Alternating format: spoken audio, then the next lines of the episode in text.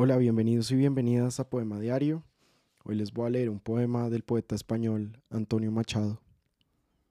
Amanecer de otoño, a Julio Romero de Torres.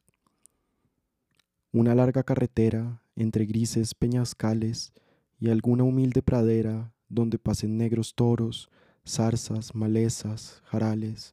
Está la tierra mojada por las gotas del rocío y la alameda dorada hacia la curva del río tras los montes de violeta, quebrado el primer albor, a la espalda la escopeta, entre sus galgos agudos, caminando un cazador.